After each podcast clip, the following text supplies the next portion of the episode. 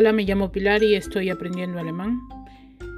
He visto que en esta aplicación puedes hacer eh, muchas cosas, sobre todo es gratuita. Me gusta la idea de que puedes poner eh, audio de fondo y como dije antes es gratis.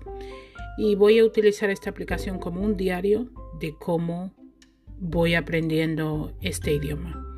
Tengo un canal y un grupo en Telegram. No es para enseñar alemán porque no soy profesora de alemán, todo lo contrario.